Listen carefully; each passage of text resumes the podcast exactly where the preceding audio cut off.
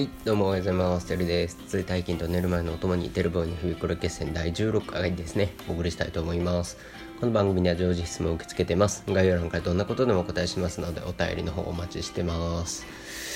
えー、ちょっとね、3日連続になっちゃうんですけど、かなり、えー動いてるので、まあ、今日も相場の話していこうかなと思います。うーん今日も起きたのは相変わらず昼なんですけど、えー、欧州入ってからねかなり動いてるのでうん結構ポジション取りました。あその前に月曜日から言ってたドル円ですね。うん。えー、ショートをを104円ちょっと上でしてたんですけどうん夜にかなり、えー、どん下げしてくれて朝起きて、えーまだ逆差し値かかってなかったんでずっと放置してたら、えーすごいですね、えー東京の午前で、えー突破しました。あサンソンのねあサンソンじゃねえわ、えー三角持ち合いの下の加減のチャンネルですね、えー超えて上がってきたところロールリバーサル確認してまたそこから下げました、えーマックス103.29までいったので75ピップスぐらいマックス伸びたんですけど、えーちょっと前ですね、えー15分足レベルで、えダブルボトムできてネックラインしっかり超えてね次のーローソク足でがっつり上がったんで、えー一旦利確しました、えー値幅65ピップスです。うんまあドル円にしては、えー結構取れた2020年のあれですねドル円の一発での一発のトレードでの利確幅最高記録ですねこれは。うん4年の間でも一撃65ピプスはなかなか、珍しい数回しかやったことないんですけど、まあ、結構噛み合いました、まあ、まだ全然ねあのー 今冷やしでねえーちょっと実体の部分が三角持ち合いのちょうどライン上にいてうんまだ11時半なんですけど、まあ、下髭つけてねうんちょっと下髭長めで実体薄めっていう感じなんで、まあ、ここからどう動くかわからないんですけどもしかしたら冷やしレベルでちょっとまだ上がる可能性はあると思うんですけど、まあ、4時間足で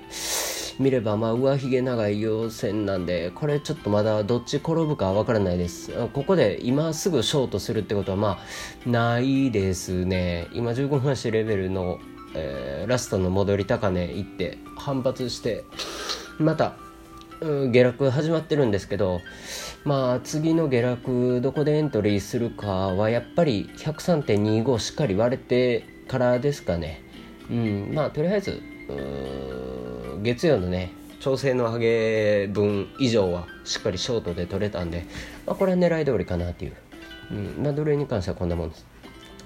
えーユーロドルですね、えー昨日かな？配信でお話したんですけど、えー1.218のラインですね。がっつり超えましたね、えーすごい上げがあって15分足レベル30分足レベ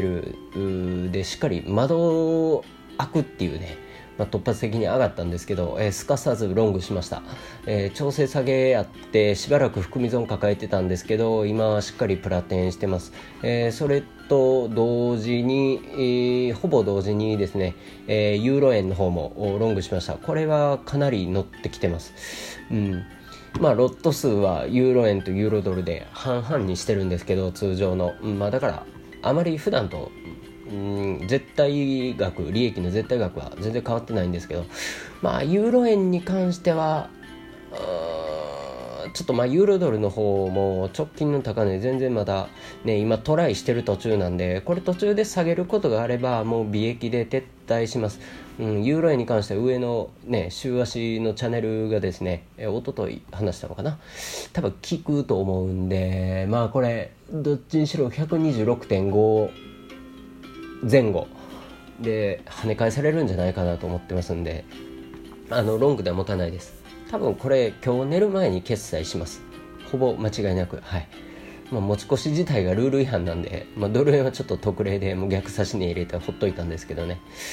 うんあとポンドですね。上がっってますね。窓埋めるどころか。うん。こっちの方ちょっとエントリーしそびれてるんですけどまだここからエントリーチャンスあると思ってますんで140円がっつり超えて、えー、15分足レベルでその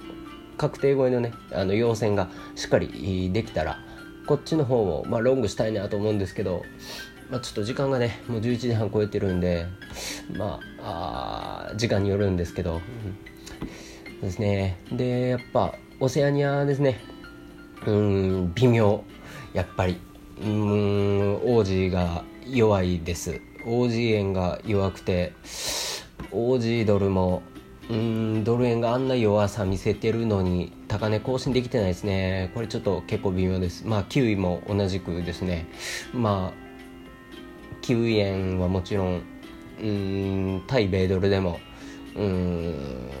揉み合ってるっていう下がってはないんですけど、うん、ただまあ危惧してた冷やしのねあの、ダブルトップの形成はうん一旦は回避したんですけど、まあ、まだ油断はできないというところですね、まあ、こっちの方もオセアニアは多分エントリーしないですね今年。もうこっからどうなんだろう。うんまああんまり無理するも時期でもないんで、まあ、思ったより早くユーロドルがボーンと超えてきたなっていう。まあ今日一番大きかったのはそれですね、まあ、ドル円取れたのは素直に良かったんですけど。うん。うん。とりあえず注目してるのはユーロ円ですねチャンネルですね週足で2014年の高値から引いてるチャンネルがあるんですけど、まあ、どう見たってもここは意識されてます絶対に今ぶち当たってそこで揉んでるんで、まあ、これ超えれるかどうか、うんまあ、今年超えるかもしれないんですけど、まあ、来年に持ち込む越す可能性あるんでねまあ跳ね返ってまた下落になるのか飛び越えて一旦は戻るんですけどそのラインのとこまで。そこからまた反転して上昇していくんかっていうねその上昇の第一波からあ捉えて、えー、まあロットそんな多くなくてもいいんで結構握力強めで、まあ、握ろうかなとは思ってます。うんユーロ円のロングだとそんなスワップも取られないし。そうですね。まあポンドポンド大好きなんですけどうーん冷やし4時間足微妙っすね。週足で見てはレンジまあポンド円はレンジの幅が広いんでまあもうポンドは短期でやっぱり、えー、サクサクと取っていくっていう手法はあまり変わらないですね、うん、これはもう来年も継続しようかなと思ってます。ただあれですね。ポンドルが いい形。ポンド円は微妙なんだけどポンドルはすごいいい形。うん。週足で見てまあ上方向転換日足の移動平均線と実体の順番も申し分なし。うん。まあ言うなれば200日線がもうちょっと右上向いてほしいところではあるんですけどまあ何より僕ずっと引いてるラインが1.35のところであるんですけど超えましたね、えー、今日の昼かな？昼ぐらいに、えー、超えてきました。あまあ戻ってきたところでこれもロングできたらしたいなと思うんですけどまあこれも多分明日になると思いますするにしても。4時間足で、えー、今陰線ちょびっとできてるんですけどその前の陽線が上ひげ上ひげの長い陽線で実体がちっちゃい陽線で、まあ、これかぶさってくると思うんでうん下方向なるかもしれないんですけど。まああのー、絶対ね節目のラインっていうのは超えたとしても絶対そこで、えー、下からロング持ってる人間の確定売りと上で逆張りする新規売りっていうのが絶対にあるんでそのチャートっていうのはね一方向にずっとスルスル伸びていくことは絶対にないので、うん、あのどっかでね挑戦の下げっていうのはあると思うんですけどそこから反転上昇していったらえーユーロ円とともにねユーロドルユーロ円とともにこのポンドルの方も積極的にやっていきたいなと思ってます。うんポンドルの方はうんちょっとまだ抵抗体が多いんで微妙ですね。うん、まあ、ドル円がもう弱いんでどう見てもうんやっぱりタイドルでトレードしていくんが一番うん通貨ペアの選択としてはあリスクリターン取れてるのかなっていう感じはするんでね、うん、今年はもうクロス円というよりタイドルで、えー、まあチャンスあればやっていきたいなと思います、うん、年末って FX やってる人どれぐらいやるのかな？まあロットまあ10ロット以下で まあ副業というか、まあ、お小遣い稼ぎでやってる人は結構やるのかな？年末休み会社も休みやし28からの週もずっとやるんですかね。うん。まあでも元旦だけは絶対にやめた方がいいですよ。あの本当にフラッシュクラッシュとかもあるんで商いが本当に一斉に停止するんでね。うん視点によってガーって一方向にとんでもない動き方する時もあるし、うん、これもう絶対やめやめた方がいいですね。まあ28から、うん、まあ31とかは、うん、まああのやるならやればいいと思うんですけど。うん、FX っていうのはやっぱ流動性リスクっていうのもやっぱ考えないといけなくて商いが薄いと、うん、一方向にね特大のロットで1人が入るだけで動いたりするんで、まあ、そういうところも、まあ、あ徐々に